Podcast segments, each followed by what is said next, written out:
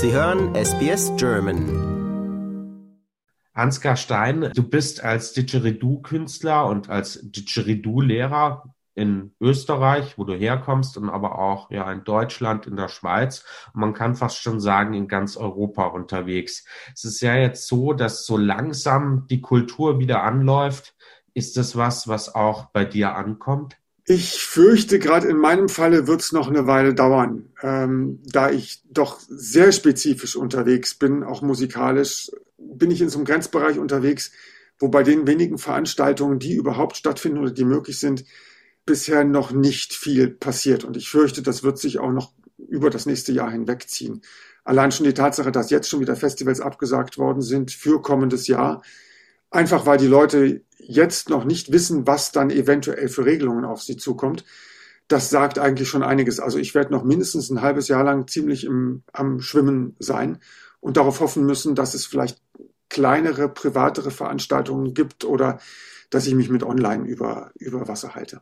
Du hast ja nicht nur das Standbein, dass du mit deinem Didgeridoo auftrittst, sondern du gibst auch Kurse, Workshops.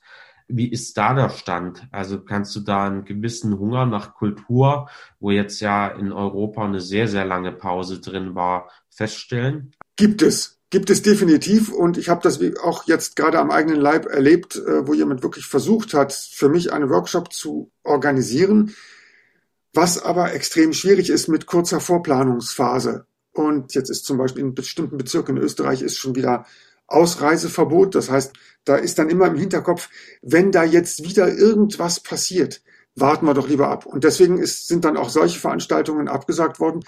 Das heißt, ich habe natürlich auch auf Online-Veranstaltungen gesetzt, aber ich bin so jemand, der, ich brauche den Kontakt zum Menschen.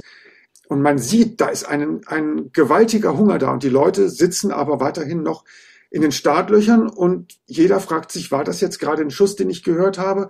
Oder war das eine Täuschung und bleibt nochmal lieber im Startblock sitzen, um sicher zu sein, ich warte dann, bis der Schuss kommt. Und ich fürchte, der wird noch eine Weile dauern. Du hast ja eben gesagt, du bist mit dem Didgeridoo in so einem Randbereich unterwegs. Das ist jetzt absolut nicht Mainstream in Europa. Glaubst du, dass jetzt durch die Pandemie und auch nach der Pandemie es so Randbereiche in der Kultur und Kunst noch schwieriger haben werden als zuvor schon? Das ist ganz schwierig für mich zu sagen. Aus meiner persönlichen Situation heraus würde ich fast sagen, nein. Ich denke, das ist halt jetzt gerade mal wieder so eine Trockenphase. Sie ist halt länger als die vorherigen, aber es ist eine Trockenphase und ich schätze, für mich wird es so weitergehen. Was den Gesamtbereich angeht, merke ich, dass einige Leute jetzt, dass, das, dass sozusagen ein Ausleseprozess da stattgefunden hat, dass einige Leute jetzt äh, groß im Kommen sein werden, die es jetzt geschafft haben, sich in der Krise auf diesem, auf einem gewissen Stand zu halten. Die werden wahrscheinlich groß im Kommen sein und werden dann plötzlich auftauchen, wo man vorher gar nicht damit gerechnet hat. Du kommst ja aus Wien, also aus Österreich. Ihr habt gerade, möchte ich fast sagen, ein ähnliches Problem wie wir in Deutschland. Es wurde jetzt gelockert, gelockert über den Sommer. Jetzt sind wir aber im Herbst. Bei euch äh, steigen die Zahlen. Bei uns sind die Corona-Zahlen so hoch, wie sie noch nie waren ähm, seit Beginn der Pandemie. Ähm, siehst du trotzdem irgendwie ein Licht äh, am Ende des Tunnels für dich als Künstler? Ja, man kann immer nicht genau sagen, wie genau die Welle kommt, wie hoch sie ist und wo sie an den Strand knallt. Aber diese Wellenverläufe, wie diese Pandemie abläuft, sind ja im Prinzip nichts Neues. Das kennt man. Das heißt, es lässt sich jetzt mit einiger Voraussicht sagen, dass es jetzt einen ganz gewaltigen Schlag geben wird. Und wir haben die Impfung. Ich vermute mal, dass es nach diesem vierten Schlag jetzt, der wird relativ heftig erfolgen und er wird natürlich dann auch einen ganz bestimmten Bereich treffen, nämlich dann wahrscheinlich insbesondere dann äh, ungeimpfte oder dann halt die berühmten Impfdurchbrüche, die dann halt stattfinden.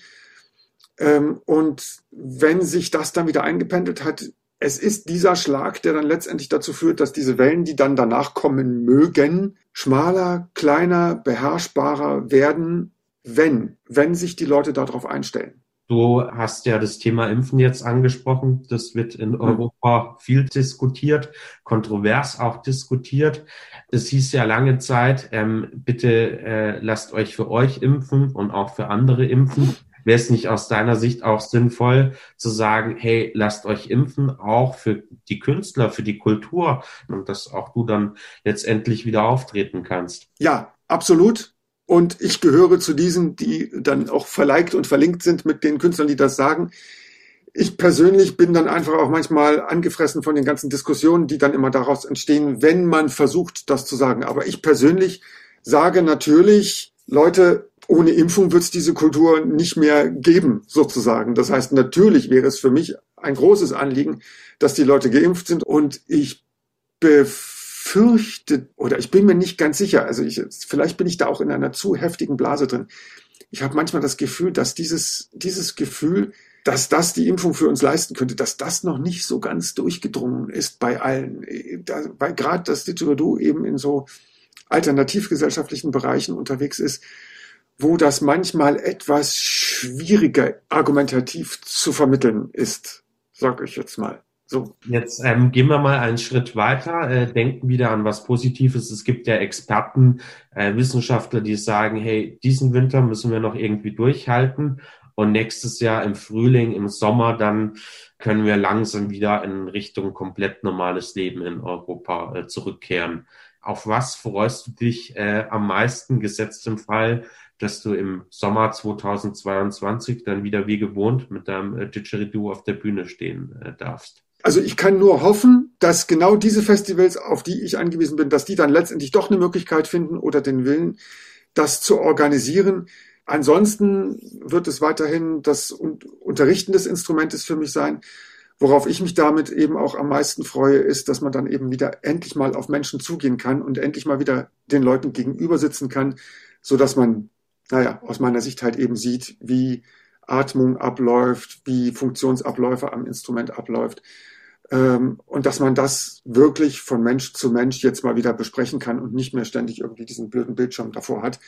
Und ich, also ich bin wirklich einer von denen, ich bin am Anfang wirklich drauf reingefallen. Ich habe mir einmal den Schädel am Bildschirm angestoßen, weil ich einen Schüler bei der Atmung beobachten wollte und intuitiv am Schreibtisch runter gucken wollte und bin mit dem Kopf gegen den Bildschirm gerasselt, weil das natürlich nicht geht. Und sowas, oh, ich hasse sowas. Das ist mir fast fast noch wichtiger als mit den Konzerten. Ansgar, meine letzte Frage an dich wäre, wie nötig hat aus deiner Sicht Europa Kultur? Wie wichtig wäre es für die Bevölkerung auch, dass das alles einfach wieder stattfinden kann, so wie es mal war? Immens. Also es ist als jemand, der in Wien wohnt, wo man Kultur quasi auch als, als Aushängeschild immer ins Gesicht gedrückt bekommt, ist gerade in dem Randbereich extrem viel ganz, ganz, ganz, ganz, ganz wichtig geworden.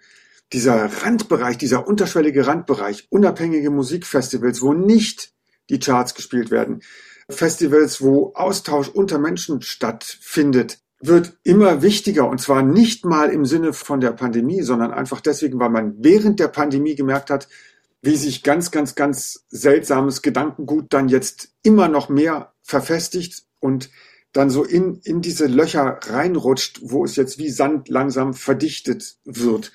Und wir reden da von Konservativen, von Rechtsextremen, von überhaupt extremistischen Ausrichtungen, die auch in unserer Kultur vorhanden sind. Es braucht da Lockerung. Dieser Sand muss wieder aufgelockert, gemischt, im Wind verstreut werden. Und deswegen wird gerade die, diese Randgruppenkultur jetzt in Europa eigentlich mit am wichtigsten sein und wäre etwas, was man auch meiner Meinung nach durchaus ein bisschen mehr fördern sollte. Und das hätte das Didgeridoo ohnehin schon immer verdient gehabt. Und äh, gerade jetzt, auch in dieser Situation, ist es nochmal umso wichtiger. Ansgar Stein, Didgeridoo-Spieler und Lehrer aus Wien, vielen Dank für das Interview. Gerne doch. Danke dir. Liken, teilen und kommentieren Sie unsere Inhalte bei facebook.com slash sbsgerman.